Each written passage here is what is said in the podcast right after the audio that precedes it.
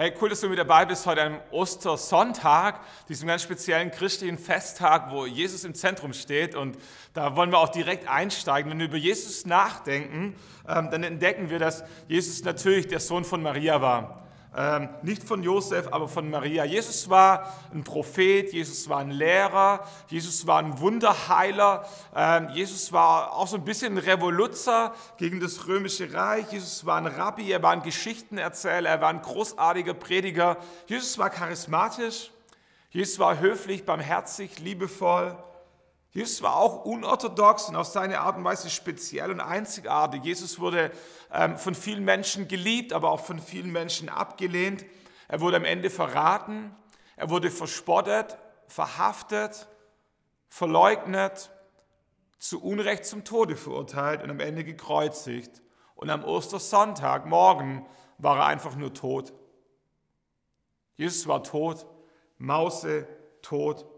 Und so lesen wir im Johannesevangelium Kapitel 20, Vers 1, wie es heißt, am Ostermorgen, am ersten Tag der Woche, kommt Maria von Magdala früh, als es noch finster war, zum Grab und sieht, dass der Stein vom Grab weg war.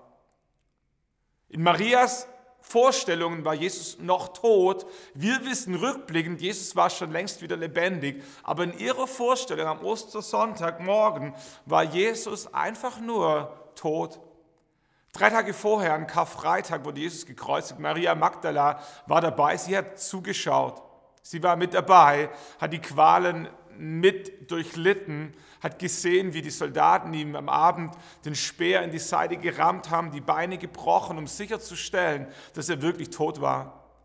Oft wurden ähm, Gekreuzigte hängen gelassen als Abstoßungseffekt oder als Schockwirkung für die vorbeilaufenden ähm, Fußgänger. Aber an diesem Tag war es ein besonderer Tag. Das Passafest stand kurz bevor äh, und am Sabbat wollte man nicht die Gekreuzigten ähm, hängen lassen. Und so hat Maria ähm, und, und die, all die anderen darum gebeten, scheinbar, ähm, dass Jesus doch irgendwo, oder hat dafür gesorgt, dass Jesus noch rechtzeitig starb.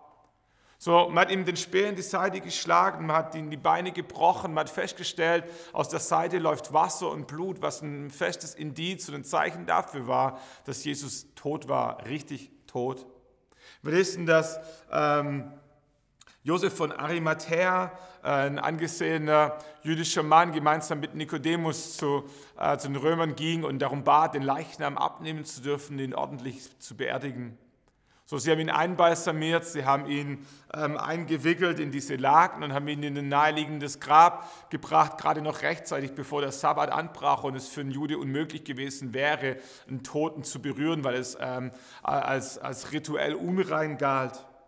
So, sie haben ihn in dieses Grab gelegt, haben einen schweren Stein davor gerollt und die römischen Besatzer, äh, Soldaten haben das Grab bewacht, weil die Pharisäer Angst hatten, dass die Jünger Jesu den Leichnam stehlen wurden, wollten.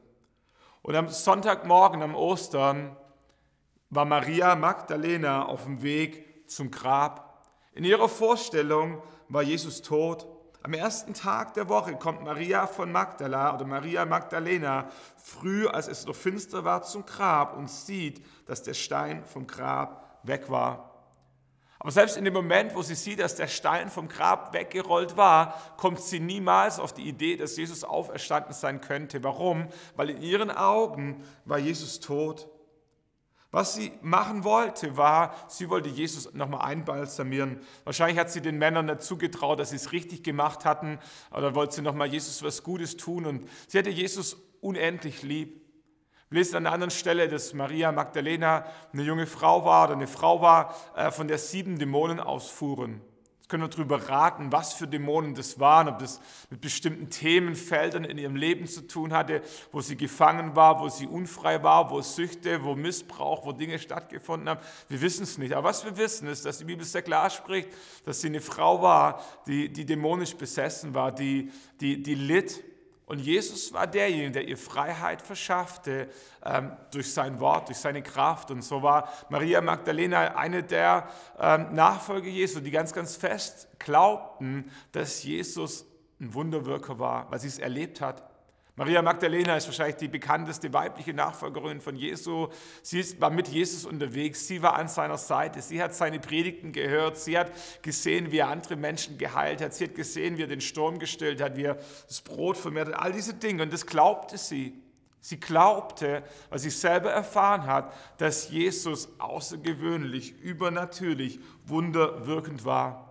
Aber an diesem Sonntagmorgen, am Ostersonntagmorgen, glaubte sie einfach nur, dass Jesus tot war. Der Grund, warum sie zum Grab ging, lesen wir im Lukas-Evangelium, Kapitel 24, Vers 1. Da heißt es, aber am ersten Tag der Woche, sehr früh, kamen sie, Maria Magdalena, zum Grab und sie trugen bei sich die wohlriechenden Öle, die sie bereitet hatten. Das war ihr Plan. Sie wollten Jesus noch mal einbalsamieren. So sehr hatten sie ihn lieb, dass sie bereit waren, diesen Leichnam, der zwei Tage schon tot war, mit einer Dornenkrone, blutüberströmt, gegeißelt, den, den Rücken zerrissen, zerschunden, den Speer in der Seite, eine offene Wunde, gebrochene Beine. Aber sie hatte Jesus so sehr lieb, dass sie bereit war, diesen Leichnam nochmal auszuwickeln aus diesen Leinentüchern, um ihm im letzten Liebesdienst eine Wertschätzung zu bringen, ihn nochmal einzubalsamieren. Das war, das war Ausdruck ihrer Liebe ihre Zuneigung zu Jesus. So sehr hatte sie Jesus lieb. Und trotzdem, bei aller Liebe und bei aller Wertschätzung und bei allem Zutrauen an Jesus, bei all dem, wo sie Wunde erlebt hat, an diesem Sonntagmorgen, war sie felsenfest davon überzeugt, dass Jesus tot war. Was sie erwartete, war ein Leichnam, den sie einbalsamieren konnten. Sie kam zum Grab nicht um die Auferstehung zu feiern, sondern um Leichnam einzubalsamieren. Und sie kommt an diesem Grab an und das Grab ist leer und sie kann es nicht fassen und kriegt sich einsortiert. Und da heißt es, da lief sie, Vers 2 im Johannes Evangelium Kapitel 20, da lief sie zu Simon Petrus und zu dem Jünger, den Jesus besonders lieb hatte, Klammer auf Johannes, und berichtete ihnen. So, was wir da rauslesen, ist, wo Simon Petrus und Johannes nicht waren. Es wird uns nicht genau genannt, wo sie waren, ob sie in Jerusalem waren, ob sie irgendwo auf dem Feld waren, ob sie sich versteckt hatten, weil sie Angst hatten, die Nächsten zu sein, die gekreuzigt wurden. Wir, wir wissen es nicht ganz genau, wo sie waren, aber was wir wissen ist, wo sie nicht waren. Simon und Johannes, also Simon Petrus und Johannes, sie waren nicht beim Grab. Sie hatten nicht damit gerechnet, dass Jesus von den Toten auferstehen würde. Sie haben nicht die Tage gezählt und festgestellt, dass jetzt der dritte Tag kommt, an dem Jesus verheißen hatte, von den Toten wieder zum Leben zurückzukommen. So was wir wissen, ist nicht, wo sie waren, aber wir wissen, wo sie nicht waren. Sie waren nicht am Grab. Für sie war Game Over, für sie war das Spiel vorbei. Oder es war kein Spiel, aber dieses, dieses, dieses High-Gefühl, diese, diese, diese Nähe Gottes, mit ihm unterwegs zu sein, mit Jesus, die Kranken zu heilen oder zu sehen, wie die Kranken geheilt werden, wie Wunder passieren, wie, ähm, wie, wie ausgestoßene Menschen lieben erfahren. So alles hatten sie genossen, alles hatten sie erlebt, alles haben sie aufgesaugt. Aber an diesem Ostersonntagmorgen war für sie klar, Jesus war tot. Es gab kein Empfangskomitee, da gab es da gab's nicht eine Marketingstrategie in dem Sinne, dass sie gesagt Mensch, am dritten Tag kommt auch Jesus wieder zum Leben zurück, lass uns ein paar Flyer drucken, lass uns, ein, lass uns einladen, lass uns eine Homepage bauen, lass uns ähm, Sekt mitbringen und dann standen sie an diesem Grab und zählten bis zum Sonnenuntergang 10, 9, 8, überhaupt gar nicht, überhaupt gar nicht. Da war keine Erwartung, dass Jesus von den Toten auferstehen konnte. Und irgendwie die Jünger waren wie so viele von uns. Wir trauen Gott so vieles zu, wir gestehen ihm zu, dass er eine gute Ethik gepredigt hat. Wir gestehen ihm zu, dass er ein paar großartige Gleichnisse hinterlassen hat. Wir gestehen ihm zu, dass er die Ausgestoßenen und die Ungeliebten geliebt hat. Wir gestehen ihm zu, dass er eine herausragende Persönlichkeit war. Wir gestehen ihm zu, dass die Evangelien es wert sind, gelebt zu, äh, gelesen zu werden. Wir, wir glauben auch, dass das Glaube kranke Menschen Hoffnung gibt und äh, traurige Menschen tröstet. So, aber irgendwo hat es auch eine Grenze. Das finde ich so sympathisch. Finde ich so sympathisch. Die Jünger, die am nächsten an Jesus dran waren, hatten ihre Zweifel. Die Jünger, die am nächsten an Jesus dran waren, waren keine Glaubensüberhelden. Das waren Menschen, die, die vieles mit Jesus erlebt haben, äh, aber an dieser Stelle nicht glauben konnten, dass Jesus von den Toten auferstehen könnte. Und vielleicht bist du heute zum ersten Mal in der Online-Church dabei. Äh, vielleicht machst du dir ganz neu wieder Gedanken über Ostern und du findest Jesus eine faszinierende Person. Äh, aber du kannst dich gut mit diesen Jüngern identifizieren, die seine Auferstehung ernsthaft, wirklich. Ist jemals schon mal jemand von den Toten wieder zurückgekommen? Und so steht Maria Magdalena an diesem Grab, läuft zu den Jüngern, zu Simon, Petrus und zu Johannes und berichtet ihnen, sie haben den Herrn aus dem Grab weggenommen und wir wissen nicht, wo sie ihn hingebracht haben. Also selbst da realisiert sie noch nicht, dass Jesus theoretisch eventuell wahrscheinlich vermutlich auferstanden sein könnte, sondern sie geht, sie, sie nimmt einfach nur wahr, Jesus ist nicht mehr da, irgendjemand muss ihn weggenommen haben. Lukas berichtet uns diese Szene, wie sie zu den Jüngern kommt und ihnen das erzählt, auch davon, dass sie äh, die zwei Engel im Grab gesehen hat, die, die ihr davon erzählt haben, dass Jesus doch verkündet hätte, er würde von den Toten auferstehen. So. Und trotzdem, in ihrer Denke war das einzig rational, logisch, nachvollziehbare, irgendjemand hat Jesus weggenommen. Und dann lesen wir im Lukas Evangelium 24, Vers 11, wie die Jünger darauf reagierten, die anderen, da heißt es doch für diese, die Jünger, klang die Geschichte völlig unsinnig. Eine andere Bibelübersetzung heißt, wie leeres Geschwätz. Deshalb glaubten sie ihnen nicht, also ihr und den anderen, die mit ihr waren. So, es war so weit weg von all dem, was sie sich vorstellen konnten. Nur Petrus, Petrus war neugierig. Petrus lief los und er wollte es genau wissen. Und er lief zu diesem Grab. Da heißt es, nur Petrus lief trotzdem zum Grab. Lukas Evangelium 24, Vers 12, um nachzusehen. Dort angekommen, beugte er sich vor, um einen Blick hineinzuwerfen. Und er sah die losen Leinentücher. Dann ging er weg und rief, er lebt, er lebt, er lebt. Das wäre eine coole Geschichte gewesen. Aber es war nicht so. War es, Petrus lief zum Grab, war wahr, Jesus schaute ins Grab, war wahr, Jesus sah, äh, Petrus sah die losen Leinentücher, aber die Wahrheit war nicht, dass er wegging und rief, Jesus lebt, er lebt, er lebt, sondern die Wahrheit ist, dass beschrieben steht, dann ging er weg und fragte sich verwundert, was geschehen war. Auch Petrus konnte nicht glauben, dass Jesus von den Toten auferstanden ist. Und die Frage ist, warum dokumentieren die ersten Christen in diesen Evangelien diesen Unglauben der Jünger?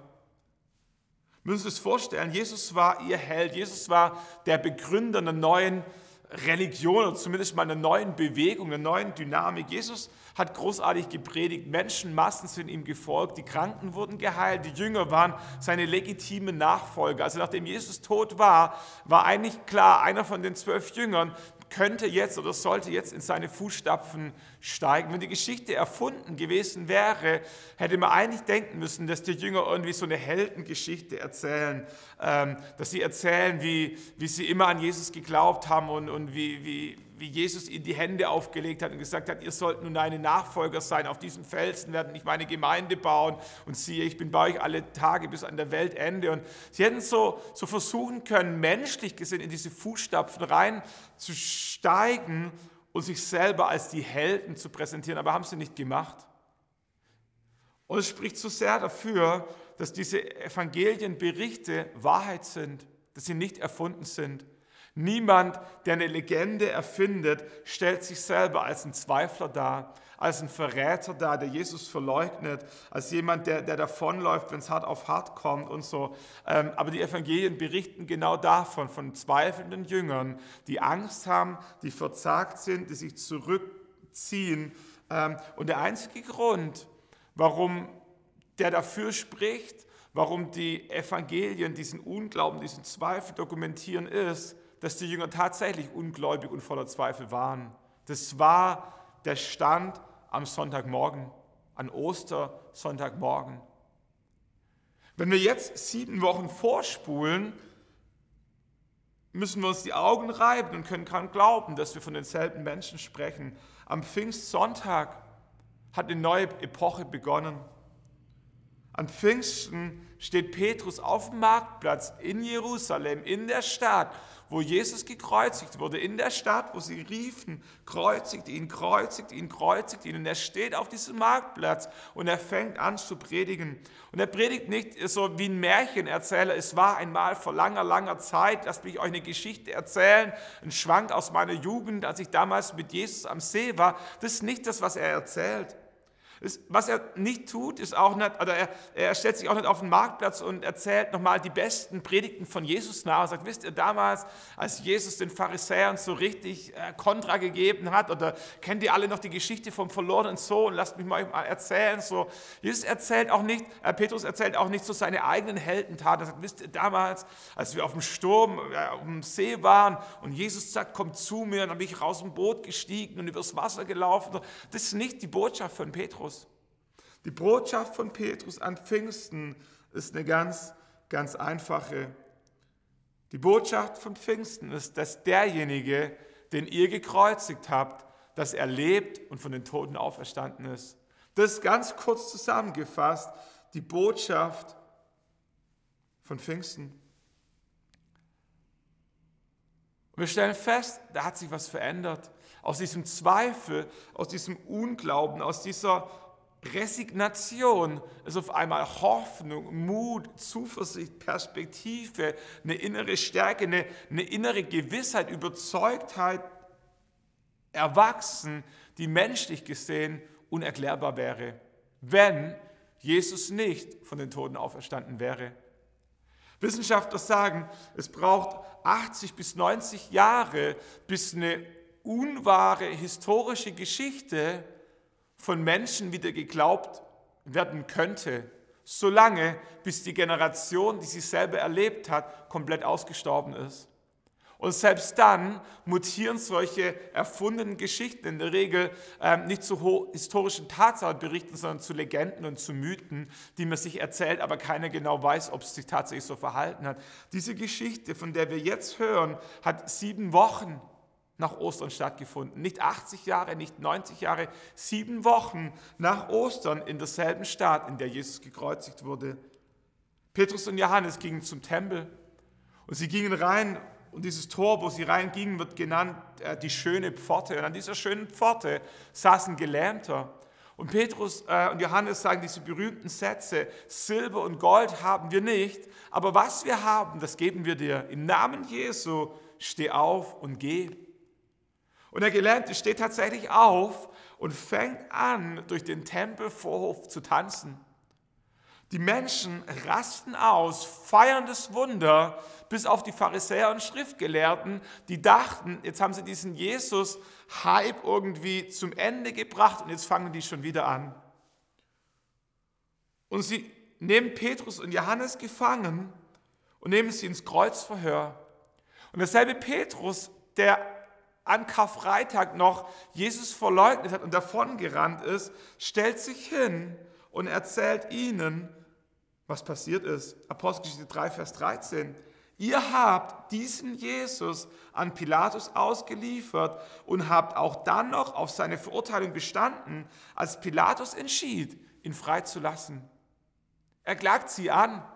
Er, er, er will nicht seine eigene Haut retten, sondern er, er sagt ihnen die Wahrheit ins Gesicht. Ihr habt euch, Vers 14, von den Heiligen und Gerechten losgesagt und habt die Freigabe eines Mörders verlangt. Es ist nicht mehr der Petrus, der davonlief.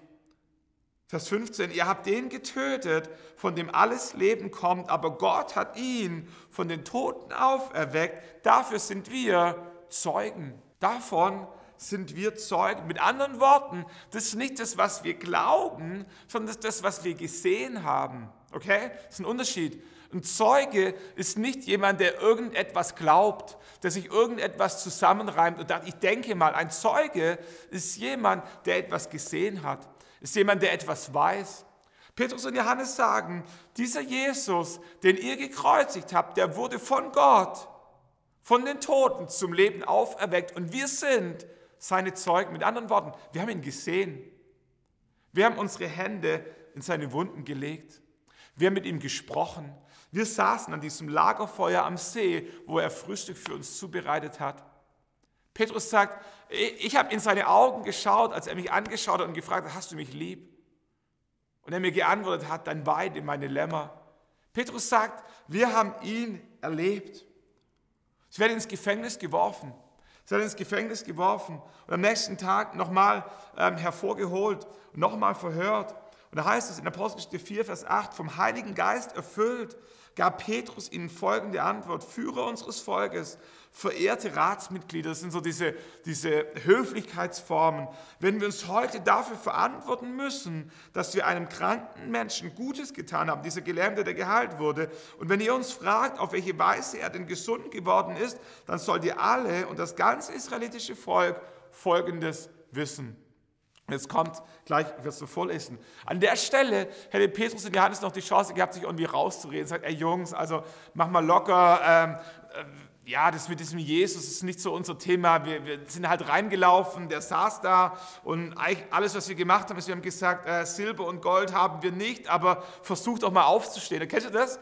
So, wenn, wenn wir uns versuchen rauszureden, wenn wir versuchen, so den, den Teil der Wahrheit zu erzählen, der, der uns nicht wehtut so, das ist nicht das, was sie tun.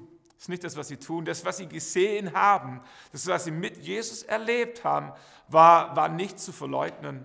Es war nicht zu verleugnen.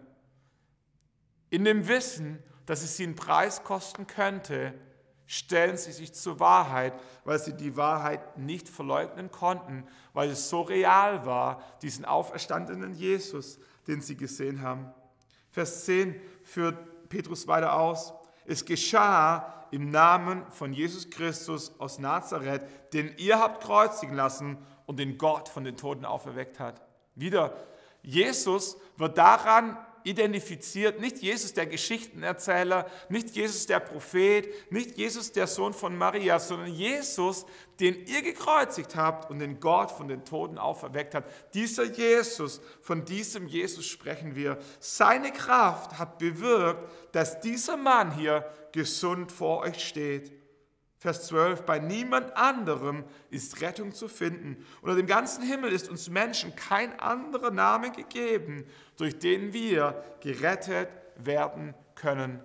Mit anderen Worten, vergesst euer Opfergehabe, vergesst die alten Testamente, vergesst die religiösen Feste, vergesst euren Tempel. Es ist nicht das, was euch retten wird. Was euch retten wird, ist Jesus Christus, der Sohn Gottes, geboren in Nazareth von euch gekreuzigt und von Gott von den Toten auferweckt. Und diesen Jesus haben wir gesehen. Diesen Jesus bezeugen wir. Und diesen Jesus, Klammer auf, für den wären wir sogar bereit zu sterben. Wir können nicht schweigen von dem, was wir gesehen haben. Das ist ihr Glaube. Und dieser Glaube basiert einzig und allein auf dem, was sie an Ostersonntag erlebt haben wo sie morgens nicht nur dachten, wo sie morgens wussten, Jesus ist tot, Jesus ist tot. Sie waren dabei, als er gekreuzigt wurde. Sie haben mitbekommen, wie in dieses Grab gelegt wurde. Und am Ostersonntagmorgen sind sie aufgestanden in dem festen Wissen, Jesus ist tot. Und dann waren sie beim Grab und das Grab war leer. Und dann sind sie vom Grab weggegangen und Jesus ist ihnen begegnet. Und dieser Jesus, den Gott von den Toten auferweckt hat, der hat ihr Leben verändert. Dieser Jesus hat sie auf den Kopf gestellt und für diesen Jesus wären sie bereit zu sterben. Jesus ist nicht mehr länger irgendjemand, über den sie irgendetwas glauben. Ich glaube, dass Jesus ein Prophet war. Ich glaube, dass Jesus Wunder gewirkt hat. Ich glaube, dass Jesus und so weiter. Es gibt so viele Menschen, die glauben irgendetwas über Jesus. Aber es ist nicht das, worum es geht. Es geht nicht darum, ob du etwas über Jesus glaubst. Es geht darum, ob du an Jesus glaubst. Und für Petrus und die anderen Jünger hat sich diese Frage am Ostermorgen, am Ostersonntagmorgen beantwortet.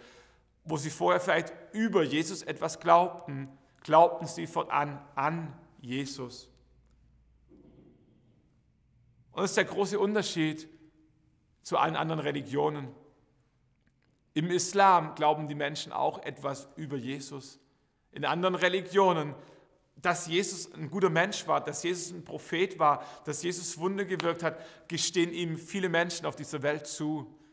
Aber das ist nicht die entscheidende Frage. Die Frage ist nicht, was glaubst du über Jesus, sondern die Frage ist, glaubst du an Jesus? Vertraust du ihm dein Leben an? Glaubst du, dass er der Sohn Gottes ist, der tot war und von den Toten auferweckt wurde durch Gott? Letzter Gedanke. Die Auferstehung basiert nicht auf der Geschichte des Neuen Testamentes. Die Geschichte des Neuen Testamentes basiert auf der Auferstehung.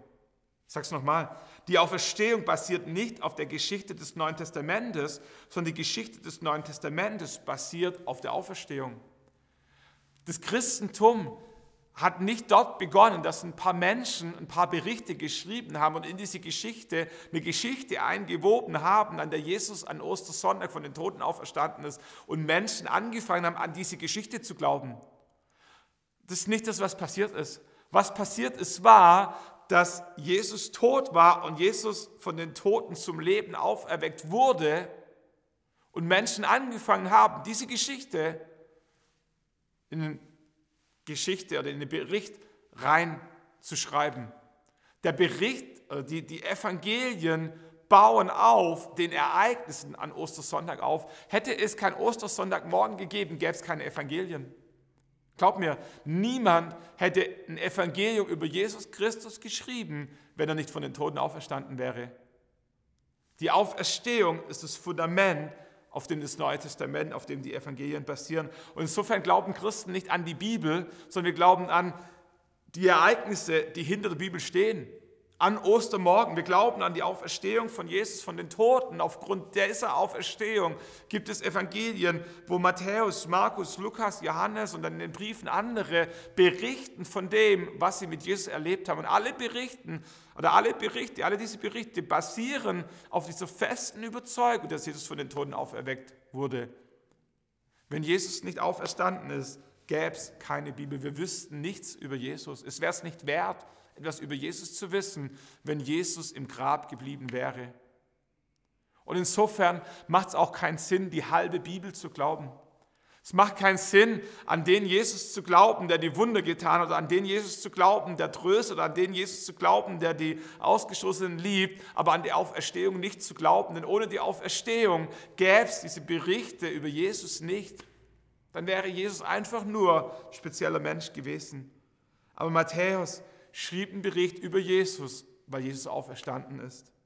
Markus war ein Weggefährte von Petrus. Petrus war ein Jünger Jesu. Und Markus schrieb diesen Bericht über Jesus, das Matthäus-Evangelium, Markus-Evangelium, weil Jesus auferstanden ist. Lukas war ein Arzt und er erforschte die Ereignisse und er schrieb sein Evangelium, weil Jesus von den Toten auferstanden ist. Jesus, äh Johannes, den Jünger, den Jesus lieb hatte, schrieb einen Bericht über Jesus. Warum? Weil Jesus von den Toten auferstanden ist. Jakobus der, den Jakobusbrief schrieb, war ein Bruder von Jesus.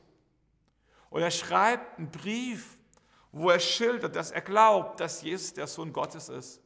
Lass mich mal so sagen, es braucht, es braucht schon was Spezielles, dass dein eigener Bruder glaubt, dass du ein Sohn Gottes bist. Also du kannst vielleicht deinem Lehrer was vormachen, du kannst deinem Chef was vormachen, du kannst irgendeinem in Honolulu was vormachen, aber deinem eigenen Bruder machst du nichts vor. Der kennt dich. Der kennt alles von dir. Aber der leibliche Bruder von Jesus, Jakobus, der den Brief geschrieben hat und eine Säule der ersten Gemeinde in Jerusalem war, glaubte felsenfest, dass Jesus, sein Bruder, der Sohn Gottes war. Warum? Weil Jesus von den Toten auferstanden ist. Wir kommen immer wieder an diesen Punkt zurück. Paulus begegnet Jesus auf diesem Weg nach Damaskus und er verändert sein Leben radikal. Warum? Weil Jesus von den Toten auferstanden ist. Die ganzen Wunder von Jesus, die ganzen tollen Predigten von Jesus, die, die haben ihn nicht begeistert, die haben ihn nicht über, überzeugt. Das hat bei Paulus nichts ausgelöst. Aber nach Ostern, nach der Auferstehung begegnet Paulus diesem auferstandenen Jesus und es ändert alles. Es ändert alles. Alles erscheint in dem neuen Licht. Die Auferstehung, die Auferstehung ist die Basis unseres Glaubens. Und an Ostersonntag feiern wir, dass Jesus von den Toten auferstanden ist. Mit diesem Ereignis steht und fällt alles. Mit diesem Ereignis bekommt alles eine neue Perspektive. Und dieses Ereignis ist so wahr, so wahr, dass Menschen bereit waren, ihr Leben zu lassen, dass Menschen bereit waren, vor die römische und vor die jüdischen Pharisäer und Schriftgelehrten zu stehen und zu sagen, wir können nicht anders, als von dem zu erzählen, was wir gesehen haben. Ich möchte dich einladen, an diesen Jesus zu glauben. Nicht nur über ihn zu glauben, sondern an ihn zu glauben. Wenn du es nicht schon lange tust, dann fang heute Morgen an oder heute Abend, wenn du es abends anschaust. Ich möchte dich einladen, Gebet mitzusprechen und sagen, Jesus, ich glaube, dass du ein guter Mensch warst. Ich glaube, dass du ein Wunderwirker warst. Ich glaube, dass du ein Prophet warst. Aber ich glaube, ich habe mich entschieden zu glauben, dass du auch der Sohn Gottes warst. Ich möchte glauben, dass du nicht nur gestorben bist und gekreuzigt, dass du von den Toten auferstanden bist und dass du lebst. Ich glaube und habe mich entschieden zu glauben, dass du aufgefahren bist in den Himmel und sitzt zu Rechten Gottes. Und ich bitte dich, dass du in mein Leben kommst, dass du mir meine Schuld vergibst aber dass du auch kommst mit dieser Auferstehungskraft und mein Leben veränderst. Hilf mir, an dir dran zu bleiben und dir nachzufolgen mit einer Leidenschaft und einer Überzeugtheit und einer inneren Gewissheit, wie sie Petrus, Maria Magdalena, Johannes, Paulus, Jakobus und viele andere haben. Bitte, dass du in mein Herz kommst und dass du mein Leben prägst und dass heute Morgen Ostern für mich wird. Amen. Amen. Lade ich ein, noch ein Lied mit uns zu hören, es nochmal sacken zu lassen, nochmal mit Gott ins Gespräch zu kommen. Möchte dich segnen, möchte dich einladen, bei uns zu melden beim Gospelhaus. Wir haben Gottesdienste in Nördlingen und in Aalen an unterschiedlichen Uhrzeiten am Sonntagmorgen auf unsere Homepage draufzuschreiben, äh, draufzuschauen, uns zu schreiben einem Kontaktformular.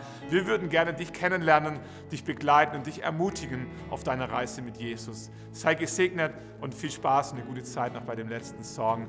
Bis zum nächsten Mal.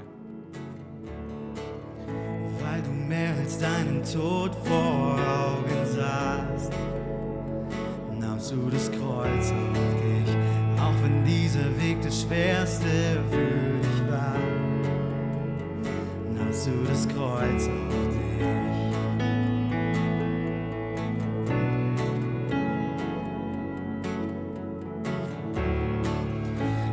selbstlos diesen Schmerz ertragen hast. Das überwältigt mich. Bin ich schwach, ist diese Liebe meine überwältigt mich. Du hast mich zuerst geliebt. Darum will ich dich anbieten. Für Liebe, die den Tod